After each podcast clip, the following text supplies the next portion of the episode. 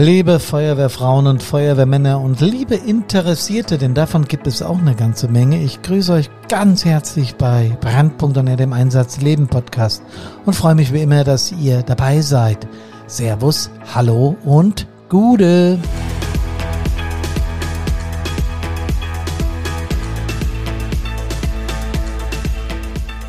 125 ist ja eigentlich eine Jubiläumszahl. Ja, ist es auch. Heute der 125. Podcast von Brandpunkt On Air. Krasse Einsatzbeispiele heißt er. Ich werde euch heute aus meinem Einsatzleben erzählen.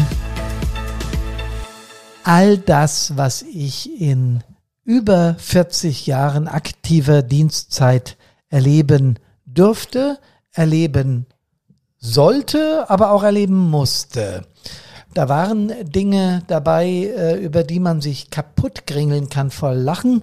Über die werde ich auch erzählen. Es waren aber auch Einsätze dabei, die niemals aus meinem Gedächtnis und einige auch nicht aus dem kollektiven Gedächtnis der Bevölkerung meiner Heimatstadt wegzudenken sind. Da war Tragik dabei, da war aber auch viel Hilfe und viel, ja, Notlindern dabei. Also alles, was so ein Feuerwehrleben eigentlich ausmacht. Ich glaube, dass Einsätze die Essenz von freiwilligen Feuerwehren, nein, falsch, von Berufsfeuerwehren, von Werkfeuerwehren und von freiwilligen Feuerwehren, von Hauptamtlichen, von Nicht-Hauptamtlichen, von Truppmännern, von Truppführern, von Truppfrauen, von Truppmännern. Es ist völlig egal, von Zugführerinnen und Zugführern und von Leiter von Feuerwehren. Es ist völlig egal, welche Funktion man in einer Feuerwehr einnimmt. Einsätze ist das, was ja, was unglaublich aufregend ist, was aber auch unglaublich mitreißend sein kann. Denn die Motivation von Feuerwehrleuten ist am Anfang ja, ich möchte helfen. Als junge Mitglieder in äh, Kinderfeuerwehren oder in Jugendfeuerwehren ähm, äh, versteht man Feuerwehrdasein ähnlich wie ich kann ein Held sein, weil ich helfen kann und Menschen retten kann. Und das setzt sich später im aktiven Leben auch fort, nur wir reden nicht mehr offen drüber, das ist klar. Ja?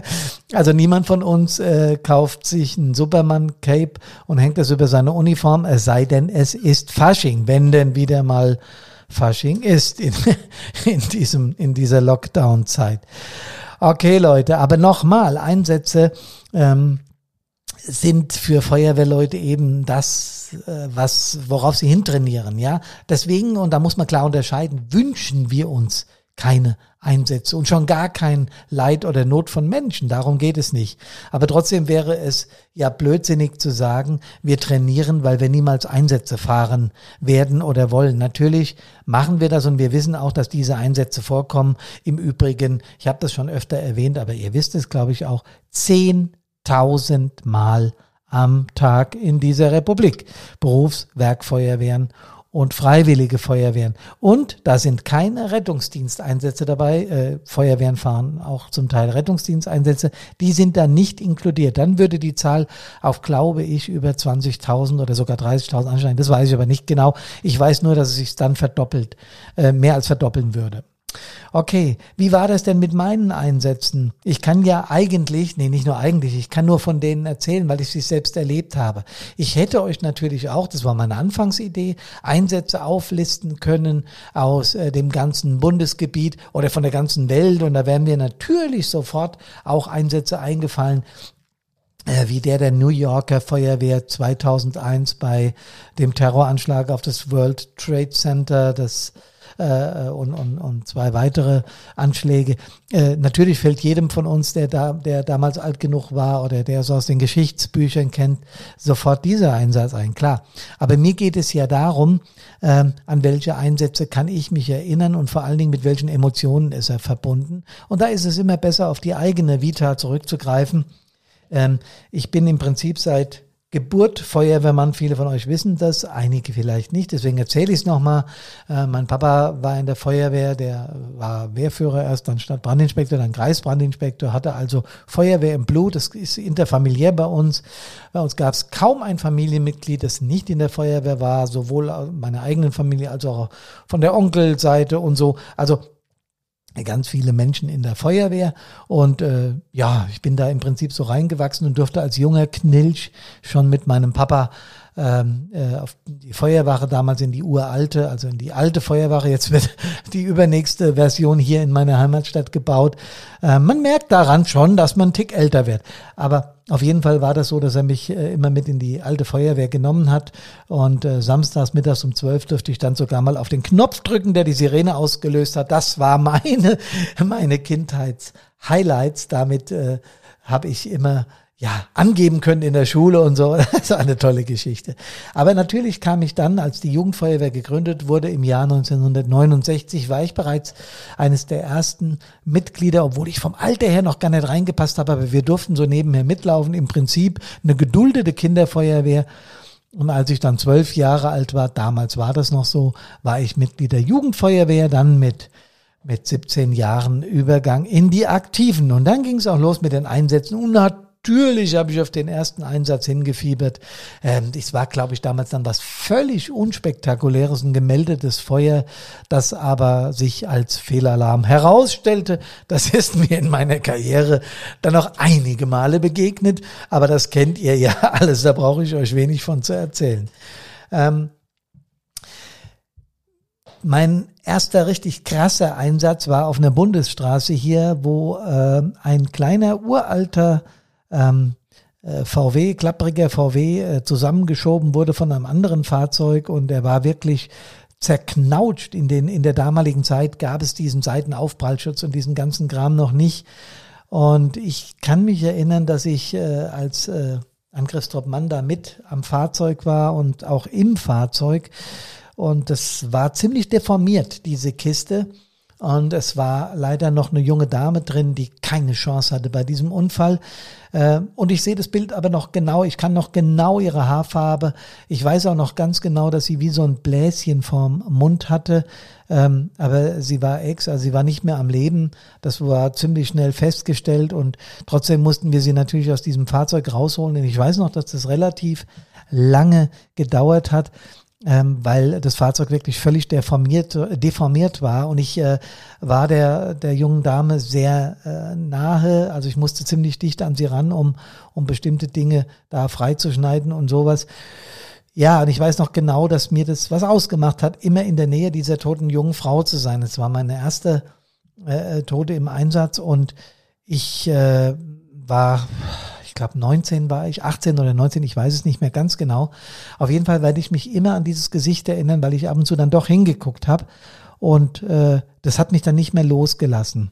Und nach dem Einsatz sind wir dann auf die Feuerwache und die Nachbereitung dieses Einsatzes bestand aus zwei Bier und zweimal Schulterklopfen und äh, nach dem dritten oder vierten Bier äh, ein paar sarkastische oder zynische Sprüche. Ähm, ja, Damals war man halt noch nicht so weit und ich bitte auch das, diese Feststellung nicht als Vorwurf formuliert zu wissen, weil die Kameraden damals, wir hatten damals keine Kameradin, die Kameraden damals waren einfach noch aus der alten Zeit geprägt, äh, zum Teil waren sie im Krieg, ähm, zum Teil haben sie nie gelernt, äh, über Emotionen zu reden. Und man steckte das eben so weg, dass man dann ein, Bierchen trank und äh, ja, ein paar Sprüche über den Einsatz macht und damit war es gut. Dass ich mich heute noch äh, wirklich exakt an diese an, die, an dieses Mädel erinnere, an die, wie ich in dem Auto drinne war, zeigt, mit wie viel Emotionen das für mich damals verbunden war. Und natürlich wäre es besser gewesen, wir hätten im Anschluss an den Einsatz, so wie Brandpunkt es entwickelt hat, eine, eine Einsatznachbereitung gemacht. Äh, Schritte aus der Einsatzkrise nennen wir das. Äh, das wäre der richtige Weg gewesen. Aber das war damals eben noch nicht. Und ich musste zusehen, wie ich mit diesem Ding klarkam. Und ich habe bei meinen bei meinen äh, Kumpels im, im Verwaltungsseminar. Ich erinnere mich noch sehr genau, ich habe damals Verwaltung gelernt und da gab es in Frankfurt ein Verwaltungsseminar und ich habe mit dem Yogi und Franz, das waren damals meine besten Kumpels, drüber geredet und die haben gesagt, Hammer, das darf doch nicht wahr sein, das können wir uns überhaupt nicht vorstellen, was hast du denn da gemacht?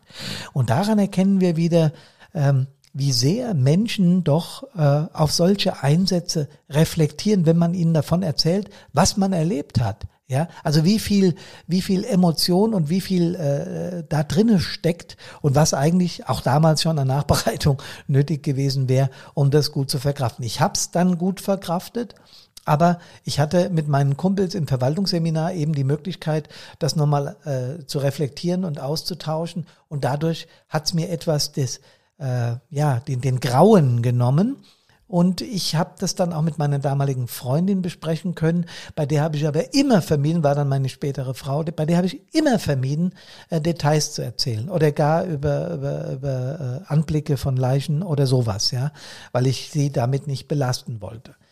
Ähm, Zweite große Ding dann, dass ich mich sehr gut erinnere, waren, nee, die beiden nächsten waren sogar, äh, glaube ich, im, im gleichen Jahr, das waren Brände. Und nicht hier bei uns in Bad Sohn, sondern in der Nachbarstadt oder in der Kommune in der Nähe von uns, in der großen Kommune in Hofheim. Ähm, damals gab es dort bereits einen Ikea. Und äh, ich mache jetzt keine Werbung für ein schwedisches Möbelhaus, aber der hat damals gebrannt. Und äh, das war 1984, ich war 23 Jahre alt und äh, wir haben das über, über Funk, wir haben uns damals sehr oft auf der Wache aufgehalten, ihr kennt das wahrscheinlich, wir haben das über Funk schon mitbekommen und dann wurde nachalarmiert und nachalarmiert. Und wir hatten damals bereits äh, eine Drehleiter, ein Großtanklöschfahrzeug und wir sind dahin alarmiert worden. Ähm, natürlich war ich auf der Wache und durfte dann auf der Drehleiter mitfahren. Und ja, es war natürlich unglaublich aufregend. Es war im März, es war noch relativ kalt und da waren 550 bei dem Einsatz, 550 Feuerwehrleute aus der kompletten Region Wiesbaden bis Frankfurt äh, eingesetzt, also hier in dem ganzen Rhein-Main-Gebiet. Der Schaden wurde auf 35 Millionen, ich hätte fast Euro gesagt, nee, damals waren es noch Mark, geschätzt. Ähm, und man hat später, äh, um die Geschichte abzurunden, einen Mitarbeiter wegen Brandschutz, äh, Brandstiftung verurteilt. Ähm, und jetzt, was mich an diesen Einsatz auch noch ganz, ganz gut erinnert ist, die Drehleiter damals war ausgefahren und mit einem Wenderohr bestückt. Mit so einem uralten Wenderohr, ich weiß es noch genau, wie das aussah.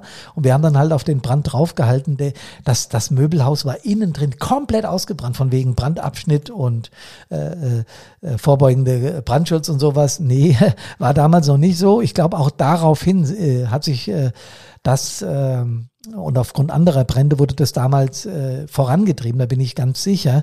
Aber ich weiß noch, wie ich dann oben auf der Drehleiter war. Wir mussten dann immer das Wenderohr äh, in eine andere Richtung schieben, kann ich mich noch gut erinnern.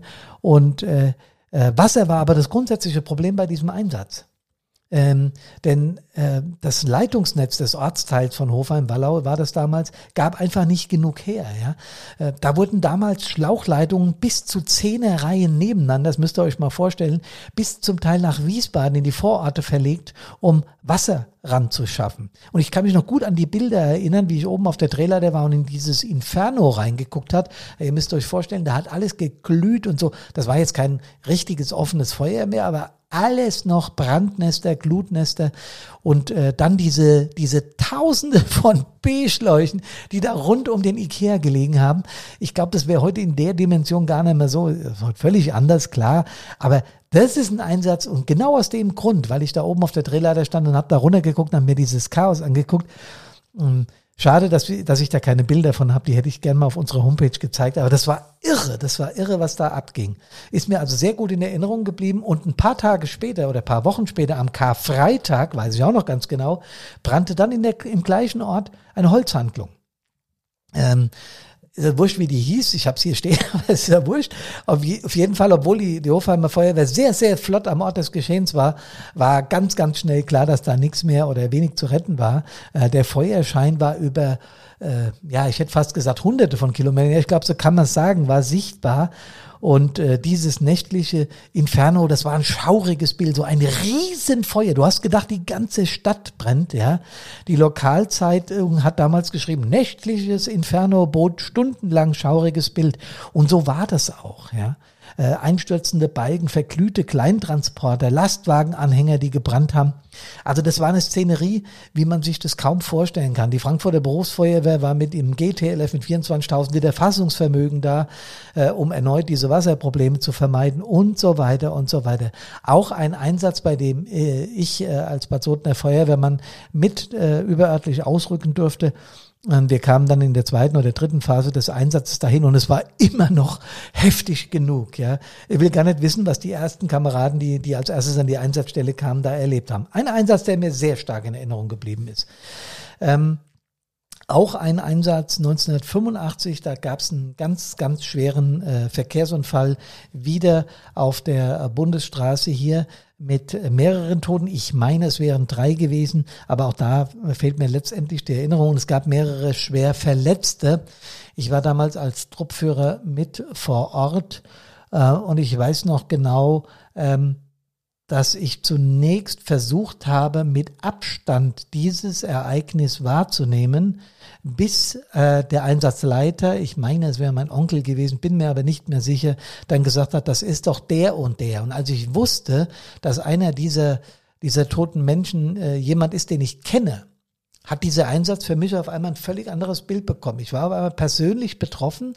Vorher habe ich versucht, einfach das als Einsatz abzutun. Du arbeitest jetzt hier deinen Einsatz ab und später ist es vorbei und fertig. Aber als ich dann wusste, einer dieser Menschen, es waren zum Schluss übrigens zwei, das hat sich dann im Nachhinein rausgestellt, ist jemand äh, aus deinem Ort, den du kennst, den du so, ja nicht gut, aber den du schon, mit dem du schon gesprochen hast, da wurde dieser Einsatz plötzlich arg problematisch für mich. Ja, diese Form von Einsätzen, schwere Verkehrsunfälle, habe ich in den 80er Jahren, äh, auch noch anfangs der 90er Jahren vermehrt erlebt, auch mit, mit schlimmen, schlimmen Bildern. Ähm, damals war die Technik der Fahrzeuge noch nicht in, äh, natürlich noch nicht äh, äh so, so ausgeprägt, wie das heutzutage der Fall ist. Aber es waren auf jeden Fall Einsätze, die äh, zum Teil auch äh, bei mir bildlich in Erinnerung sind. Ich habe Bilder dieser Einsätze im Kopf. Im Übrigen würde mich, wenn ich das hier zwischendurch mal einfügen fügen darf, natürlich eure Einsätze interessieren. Ihr könnt mir gerne schreiben, was ihr da so erlebt habt und welche Emotionen ihr damit verbindet. Und ich werde in einem zweiten Teil Einsatzberichte genau darauf eingehen, was ihr erlebt habt. Ja. Ähm, mir ist es aber ganz wichtig, dass ich das jetzt hier nicht so schildere, als wäre nur Schreckliches passiert. Ich habe zum Schluss auch äh, wirklich noch den einen oder anderen lustigen Einsatz dabei.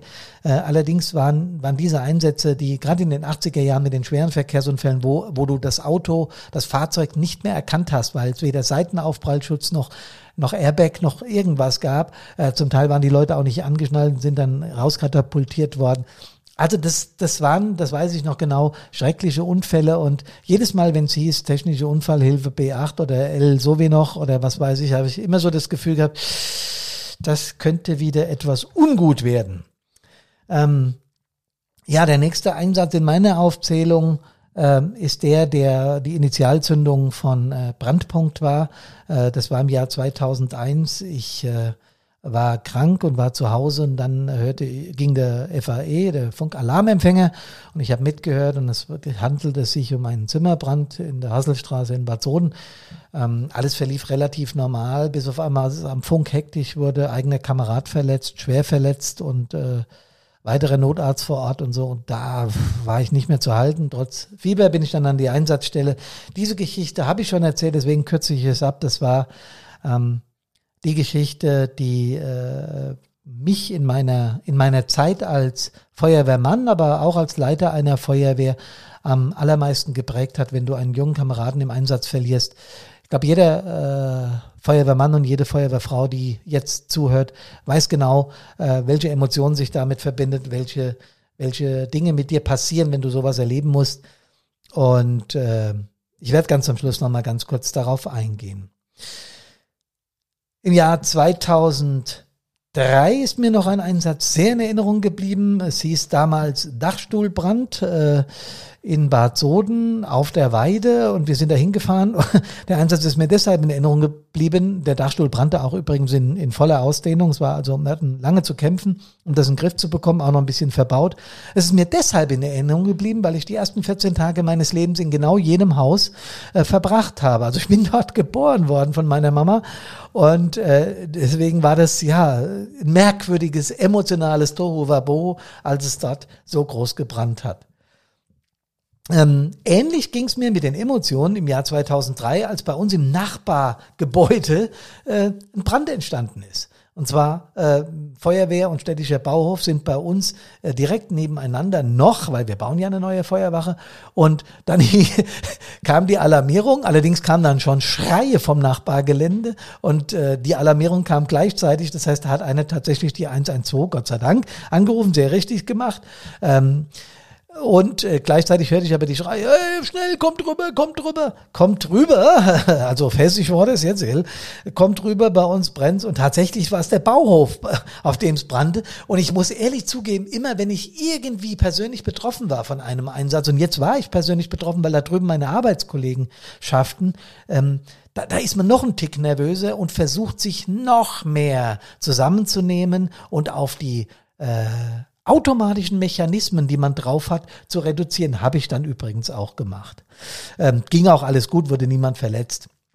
Ich erinnere mich äh, im Jahr später äh, bei uns im Freibad äh, Austritt von Chlorgas. Ja. Bad Soden hat hier eine Gefahrstoffkomponente.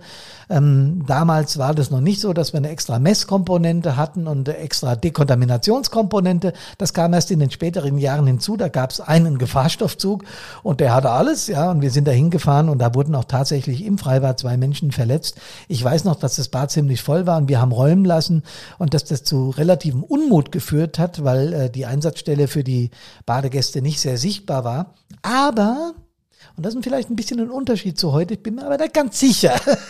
Damals ging das relativ diszipliniert ab und es gab wohl den einen oder anderen Meckerer, aber es gab keinen, ja, sagen wir mal, aktiven Widerstand, sondern es wurde klar hingenommen, was die Ordnungsmacht, Ordnungspolizei damals, Polizei und Feuerwehr angewiesen hatte. Wäre manchmal schön, wenn es heute auch noch so wäre. Deswegen ist mir es eingefallen. 2,7 ähm, ist auch wieder ein Jahr, das mir unschön in Erinnerung, sehr unschön in Erinnerung geblieben ist. Ähm, Habe ich auch schon in einigen Podcasts von erzählt. Ein Kamerad von uns hat sich das Leben genommen. Ähm, beim ersten Mal, äh, so hart es klingt, aber es war so, konnte ich ihn noch davon abhalten, weil ich damit, äh, weil er hatte mich angerufen von den Bahngleisen und er könnte nicht mehr und er würde sich das Leben nehmen und beim ersten Mal konnte ich ihn da runterquatschen, habe ihn auch dazu bewegt, eine Therapie äh, anzufangen, gemeinsam mit seiner Partnerin und vielen anderen Kameraden. Das war ich nicht allein, um Gottes Willen. Aber wir haben ihn dazu bewegt, eine Therapie zu machen. Ähm, vermutlich war es etwas spät, weil im zweiten Anlauf hat er dann nicht mehr angerufen, hat ernst gemacht. Ähm, das Schlimmste ist, dass ihn äh, dann unsere Kameraden, weil es in unserem Ausrückebereich war, selbst ja vorfinden und aufheben mussten. Und äh, ein Einsatz, ihr merkt es schon an meiner Stimmung, die sofort kippt und in den Keller geht, aber so ist es eben mit Emotionen, dieser Einsatz ist mir auch lange, lange in Erinnerung geblieben und bleibt es auch heute noch. Sowas kann man einfach nicht wegdiskutieren. Entschuldigung. 2005 hatten wir, den habe ich gerade übersprungen, aber der war mir noch sehr wichtig, hatten wir in einem Stadtteileneinsatz, bei dem das Stichwort war, brennt Wohnhaus nach Explosion. Da war natürlich sofort hier Tohu Wabo und höchste Alarmstufe und 60 Kameradinnen und Kameraden unterwegs, Rettungsdienst und so weiter. Fünf Stunden waren wir ein, im Einsatz an äh, diesem Einfamilienhaus. Ich betone Einfamilienhaus. Ähm, weil äh, wir über 30 Grad Celsius Außentemperatur hatten und da drin war es noch wesentlich heißer, wesentlich heißer ähm, das war schwer zugänglich, es war unter Keller, das war hart bedacht. Ich lese euch gerade aus dem damaligen Einsatzbericht vor, den habe ich mir von der, von, von der Homepage der Sotner Feuerwehr geholt. Ähm, aber ich habe das auch noch ganz genau in Erinnerung, weil ich der Einsatzleiter damals war. Schwer zugänglich, unterkellert, ein Familienhaus, ausgebauter Dachboden, ausgebautes Untergeschoss, Gasheizung, Therme im OG, Lage, Explosion im OG, Feuerschein EGUG, gesamtes Objekt stark verraucht. Nach Auskunft Hauseigentümer keine Person im Objekt. Rauch aus dem Objekt pechschwarz, pulsierend. Äh, Einsatzleiter Taktik Innenangriff, zwei Seiten des Objekts und Abriegeln Nachbarobjekts mittels zweier B-Rohre. Und so weiter geht der, geht der Einsatzbericht jetzt weiter. Ähm, ihr seht schon diese abgehackten Töne, typisch, kein Bock, einen ausführlichen äh, Einsatzbericht zu schreiben, mit, mit, mit äh, hier schön zu lesen, sondern es geht ja darum, die Thematik darzustellen. Äh, Und dann kamen auch noch so Sachen wie, Trupps versuchten zunächst die Rauchgase runterzukühlen, trotzdem mehrere Durchzündungen, Rauchgasgemisch, enorme Thermik, eigentlicher Brandraum konnte nicht erreicht werden. Ähm, von den eingesetzten Trupps wurden immer wieder über zwei Meter die prekäre Situation durchgegeben. So. Und das ist der Punkt, weswegen mir der Einsatz so in Erinnerung geblieben ist. Ähm, Habe ich auch öfter erlebt äh, in, in, in meinen 40 Jahren. Aber wenn der Trupp innen drin, ähm, wenn die Tonlage anders wurde, also ich will mal sagen, aufgeregter und noch aufgeregter. Ähm, jetzt nicht in, in Form von Hektik. Die äh, Mädels und Jungs sind ja ausgebildet. Aber trotzdem spürst du an einem, an einem Spruch aus einer Einsatzstelle raus, wie gefährlich die Situation ist. Und die Situation war hochgefährlich. Und du stehst draußen. Ich kann mich noch genau er erinnern, dass mein äh, lieber Vertreter, der Nick, zu mir sagte, Hermann, bleib doch mal ruhig stehen, weil ich ständig von einem Bein auf das andere bin. Also die Nervosität hat sich bei mir bann dadurch ge, äh, geschlagen, meine Emotionen, dass ich versucht habe, den Kopf klar zu halten. Das habe ich immer als Einsatzleiter versucht. Aber irgendwo hat sich dann die Nervosität Bahn gebrochen und das waren bei mir, äh, dass ich so auf und ab gehüpft bin. Ähm, daran erkennt man auch, unter welcher Spannung Feuerwehrleute im Einsatz stehen, vor allen Dingen dann, wenn es prekär wird ich habe hier noch mindestens 20 Einsätze stehen, Leute, und ich könnte noch von anderen 50 berichten, aber das wird zu weit führen. Ich will noch ein paar erzählen, die mir äh, wirklich auch noch prägend in Erinnerung sind. Hochwasser 2007, ähnlich war es 2019, wo die ganze Stadt abgesoffen war und du stehst hier etwas oberhalb der Stadt und guckst rein und meinst, da wäre ein See, ja, also die ganzen Straßen, alles überflutet, kennt man eigentlich nur von, von irgendwelchen Städtchen oder Gemeinden, die, die am Rhein oder an, an größeren Flüssen, Main, äh, Donau, was weiß ich, äh, liegen. Und äh, jetzt war es bei uns selbst soweit. Wir liegen ja am Abhang des Taunus und da kommt die Brühe runtergerauscht. Und wenn das irgendwie ein gewisses Maß überschreitet, dann äh, können die Rechen und alles hier nicht mehr fangen, obwohl wir versuchen, das präventiv zu lösen. Aber es war nichts. Ich erinnere mich an eine ja, Explosion in einem chinesischen Restaurant bei uns hier. Ähm, das war ein Anschlag gewesen. Auch da, äh, ja, Bauhaus äh, droht zusammenzustürzen. Also Statiker mussten ran und so weiter. War ein ganz, ganz schlimmer Einsatz. Ähm, der ist mir deshalb in Erinnerung geblieben, weil es ein Anschlag war und du dann irgendwie ein ganz, ganz merkwürdiges Gefühl im Bauch hast ähm, wenn die Polizei äh, anfängt abzuregeln und sagt, Leute, da stimmt irgendwas nicht. Und äh, deswegen kann ich mich an diesen Einsatz sehr gut erinnern, genauso wie an das Einsatzstichwort äh, Brand im Wohnstift Augustinum oder im damaligen Kreis Altenheim, Bad Soden. Ähm, hatten wir beides, war auch, waren auch Realfeuer ähm, da geht der Puls nach oben, wenn du weißt, die älteren Menschen sind zum Teil äh, nicht gehfähig oder sind dement oder können sich selbst nicht mehr helfen und du musst jetzt zusehen, dass du geräumt bekommst. Das gleiche gilt für unsere Klinik. Da hatten wir mehrere Einsätze, wo ich äh, dachte, au wei, oh wei, oh wei. Ähm, einmal gab es einen Einsatz, wo äh, wo, wo Dämmstoff brannte in, in der chirurgischen Abteilung. Das haben wir sehr schnell in den Griff gekriegt. Das war auch nicht das Problem. Aber ein paar Monate später, und da kann ich mich noch genau dran erinnern, kam das Einsatzstichwort Brand in der gynäkologischen Abteilung. Und da musst du wirklich aufpassen, dass dir nicht alle Sicherungen durchbrennen. Ähm, was damals wirklich klasse war, war, dass die Klinik unglaublich, unglaublich schnell die beiden Abteilungen quer evakuiert hatte. Ähm, äh, da war auch der vorbeugende Brandschutz schon sehr viel weiter, vor allem natürlich in der Klinik. Äh, es gab genaue Einsatzpläne. Und was toll war, war die Zusammenarbeit zwischen Klinikleitung, Klinik äh, Ersthelfer und Personal und unserer Feuerwehr. Wir hatten dort ständig Unterweisungen. Die haben uns auch immer wieder unterwiesen, wie das auf den einzelnen Stationen abgeht und was da los ist. Und das hat in diesem Fall wirklich unglaublich geholfen und hat dazu geführt, dass wir eben nicht äh, Wesen, äh, Verletzte oder Schlimmeres äh, gerade in dieser äh, gynäkologischen Abteilung zu beklagen hat. Es ging alles gut, aber ich weiß noch, dass mir dieser Einsatz auch, obwohl nichts passiert ist, tagelang nachgegangen ist.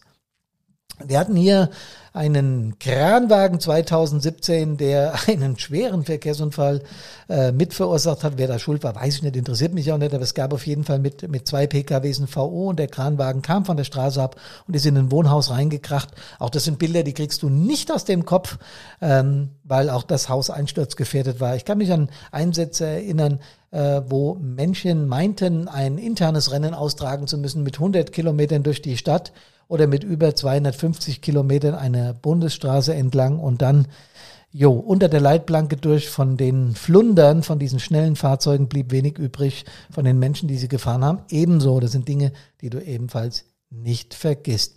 Wir sind natürlich Dutzende von Gefahrstoffeinsätzen in Erinnerung geblieben, vor allem dann, wenn der Stoff nicht bekannt war. Das waren so die kribbeligen Einsätze, weiträumig absperren, Messkomponente, Chemiker vor Ort und sowas.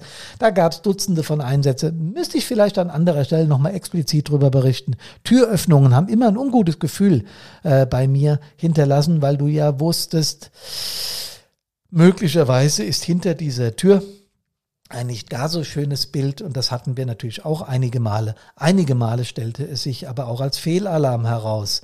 Ähm, was mir immer besonders in Erinnerung geblieben ist, ist äh, als äh, Kreisbrandmeister für Öffentlichkeitsarbeit, das durfte ich zehn Jahre machen mit äh, gemeinsam äh, für und mit meinem Kreisbrandinspektor, wie viel äh, mal das Fernsehen vor Ort war, wie schnell die vor Ort sind, äh, wie schnell örtliche Medienvertreter da sind und äh, ihr gutes Recht, um das gleich dazu zu sagen, zu fordern, ähm, über den Einsatz berichten zu dürfen. Ich weiß noch, dass wir bei einem bestimmten Einsatz waren, zwei, drei, vier Kamerateams auf einmal da und da dann ruhig zu bleiben und den Puls unten zu halten, wenn du weißt, auf der anderen Seite gucken jetzt gerade Millionen Menschen zu, weil du live drauf bist. Das ist nicht ganz so einfach und äh, da habe ich damals immer besonders meinen Chef, meinen Kreisbrandinspektor bewundert, weil der einfach die Ruhe selbst geblieben ist. Und ich habe immer so getan, als wäre ich die Ruhe selber. Ähm, Tausende von Brandmeldeanlagen und Fehlalarme, ja klar. Und da erinnere ich mich komischerweise an keinen einzigen. Weil ja, weil die, äh, pff, die sind ja weder mit Emotionen noch mit irgendwelchen Besonderheiten verbunden. Du fährst hin, weißt, es war nichts, fährst wieder weg. Da gab es einen technischen Defekt, da gab es irgendwas. Aber es gab eben auch sehr witzige Einsätze. Und auch wenn ich schon über die halbe Stunde heute raus bin, ich hätte einen Zwei-Stunden-Podcast machen können, muss ich die euch einfach noch erzählen. Ja, Da gab es zum Beispiel einen äh, äh, Realbrand in einem äh, Mehrfamilienhaus. Da waren, glaube ich, 20 oder 30 ähm, äh, äh, Wohneinheiten äh, sind da in diesem Objekt. Und wir hatten das aber sehr schnell im Griff. Und der, äh, ähm, der Einsatzleiter sagte mir aber damals hier, ein Stockwerk drunter mal die Wohnungen kontrollieren, äh, nimm bitte die Polizei mit Zeugen, immer zu zweit. Ich habe dann einen Kumpel von der Polizei, einen Kameraden äh, mitgenommen, der hat ja bereit erklärt und wir haben geklingelt, haben gesagt, merken Sie irgendwas, lassen Sie uns mal kurz rein, äh, wir gucken mal Wasser, Löschwasser oder ob auch irgendwie noch äh, Brandrauch zu riechen ist, la la la. Ähm, und eine Tür wurde uns geöffnet da stand eine Dame, die, die war mehr als leicht bekleidet, ja. Also, also sehr leicht bekleidet. Das war uns beiden, äh, dem Polizisten und mir dermaßen peinlich. Wir haben uns angeguckt und ich wollte jetzt was anfangen, wollte der Dame was sagen, habe keinen Ton rausgekriegt. Äh, habe ich meinen Kameraden von der Polizei angeschubst und habe gesagt, mach du. Und der wollte anfangen zu reden hat auch keinen Ton rausgebracht. Die Dame hat es dann sehr professionell entspannt, indem sie angefangen hat zu lachen und hat gesagt, nee, bei mir ist alles in Ordnung. Kann ich mich sehr gut dran erinnern. Ähm, ich kann mich aber auch an einen Einsatz erinnern, wo jemand äh, durch den Schock des Einsatzes wahnsinnig verwirrt war das ist jetzt überhaupt nicht lustig, ja. Und ich weiß auch heute als als äh, als Therapeut weiß ich natürlich sehr genau, was mit der Dame passiert ist. Aber sie hat immer wieder nach, nach ihrem Sohn gerufen und wir haben zu ihr gesagt, wir müssen jetzt bei Ihnen hier rein und sie hat gesagt, Sie dürfen hier nicht rein, Jürgen! Und Jürgen, vermutlich war das ein bekannter Verwandter oder ihr Sohn. Und irgendwann hat sie begriffen, dass sie, wir uns nicht aufhalten lassen und von unseren Sonderrechten Gebrauch machen. Und sie hat dann immer nach diesem Jürgen gerufen und das begleitete uns die ganze Zeit. Zum Schluss des Einsatzes ähm, haben wir dann erfahren, dass die Dame auch ein psychisches Problem äh, hatte oder hat und äh, mir ist nur immer dieses Rufen nach dem Jürgen in Erinnerung geblieben. Und wir, wir haben nicht der Dame wegen, aber wir mussten damals sehr lachen, weil der Jürgen aus, aus äh, der Feuerwehrmatrix nicht mehr rauszudenken war. Und immer wenn was Witziges passiert ist, kam dann einer mit dem Thema Jürgen. Ähm, ich hatte einen Einsatz äh, bei dem wir äh, auch nach einem Hochwasser, nicht dieses äh, bekannte aus 2007, sondern ein anderes Hochwasser, wo wir sehr viele Keller ausgepumpt haben in der Nähe eines Bachlaufes. Und ich kann mich gut erinnern, dass eine Dame, damals war ich Einsatzleiter, auf mich zukam und sagte, sind Sie fertig? da habe ich gesagt, ja, wir haben Ihren Keller leer gepumpt. Ja, würden Sie doch mal mitkommen? Und da bin ich mit ihr in den Keller und da hatte sie zwei Eimer und ein Feudel äh, drüber gelegen und hat gesagt, würden Sie bitte den Rest auch noch wegmachen? Für was sind Sie denn sonst da? Ähm, Ihr kennt mich oder erlebt mich selten als sprachlos. In dem Fall habe ich nach Luft geschnappt, wie ein Fisch im Wasser, und habe sie gefragt, ob sie das ernst meint. Und das dickste Ding war, sie hat es ernst gemeint. Ich habe dann mit wohlwollenden Worten und unter immer wieder aufbrausendem Lachen ihr erklärt, dass wir nicht ihren Keller auffeudeln oder putzen werden. Und sie war sehr erbost. Also sie hat das vorausgesetzt. Und ein Einsatz, der, der letzte jetzt für heute, der mir wirklich auch ganz exzessiv im Gedächtnis geblieben ist, war ein völlig zerknautschter Pkw auf einer Landesstraße hier bei uns. Ähm, das war auch noch in, der, in, den, in den späten 80er Jahren oder Mitte der 80er, bin ich mir ganz sicher. Ähm, der Pkw sah beim Anfahren, haben wir gedacht, ach du lieber Gott, da soll noch jemand drin sein, völlig unmöglich. Der war so zerdellert, so zerknautscht, von zwei Seiten bearbeitet von anderen PKWs, dass du gedacht hast, ja, da kann, da, da kann keine Maus drin überleben. Ja. Und ich habe mich schon äh, als Angriffstrupp auf das Schlimmste gefasst gemacht, habe versucht, mich irgendwie in den PKW da reinzuwühlen. Die Kameraden haben den, den, den Dreifachschutz aufgebaut und äh, waren hinter mir und ich und mein, mein Truppmann äh, haben versucht, da reinzukommen. Und im Auto sah ich dann auch eine Person. Irgendwie kam ich auch an das Gesicht von der Person ran und der guckte mich an und sagte zu mir, na und sonst alles klar? ich habe ich hab in dem Moment gedacht, ich bin in einem anderen Film, das ist irgendwie Slapstick oder versteckte Kamera oder sowas. Und das Ding war, und das, deswegen ist mir der Einsatz auch so, so sehr in Erinnerung geblieben, der war völlig unverletzt. In diesem Stück zerknautschten Blech. Wir haben, wir haben auch einen Moment gebraucht, bis wir ihn da raus hatten. Aber er war völlig unverletzt. Also sowas von, ja, äh, ich glaube, der Mann war ab dem Tag irgendwie ein anderer Mensch, aber wie der so locker zu mir sagte, und sonst alles klar, äh, als würdest ein Kumpel äh, nach zwei Wochen wieder treffen und der fragt dich, wie es dir geht. War sehr witzig und ist mir ganz doll in Erinnerung geblieben. Ja, ich habe euch heute viele, viel, viel, viel von meinen Einsatzdingen erzählt und in der Rückblende, selbst wenn ich jetzt euch hier im Podcast drüber erzähle, fallen mir noch Dutzende von anderen Einsätzen aus. Seid so nett, schreibt mir, was ihr erlebt habt. Das äh, bitte kein Prosa, also zwei DIN A4 Seiten, sondern ganz kurz in Stichworten. Und ich werde in einem der nächsten Podcaste über diese Einsätze berichten, weil ich finde, wir sollten mehr auch über Einsätze reden, nicht nur über die tragischen, auch über die witzigen. Vielleicht habt ihr da auch was erlebt. Fazit, Einsätze sind gefährlich, aber manchmal auch witzig und vor allem sind sie eines lehrreich. Kommt gesund aus allen Einsätzen wieder nach Hause. Das wünschen wir von Brandpunkt euch. Servus Hallo und Gude.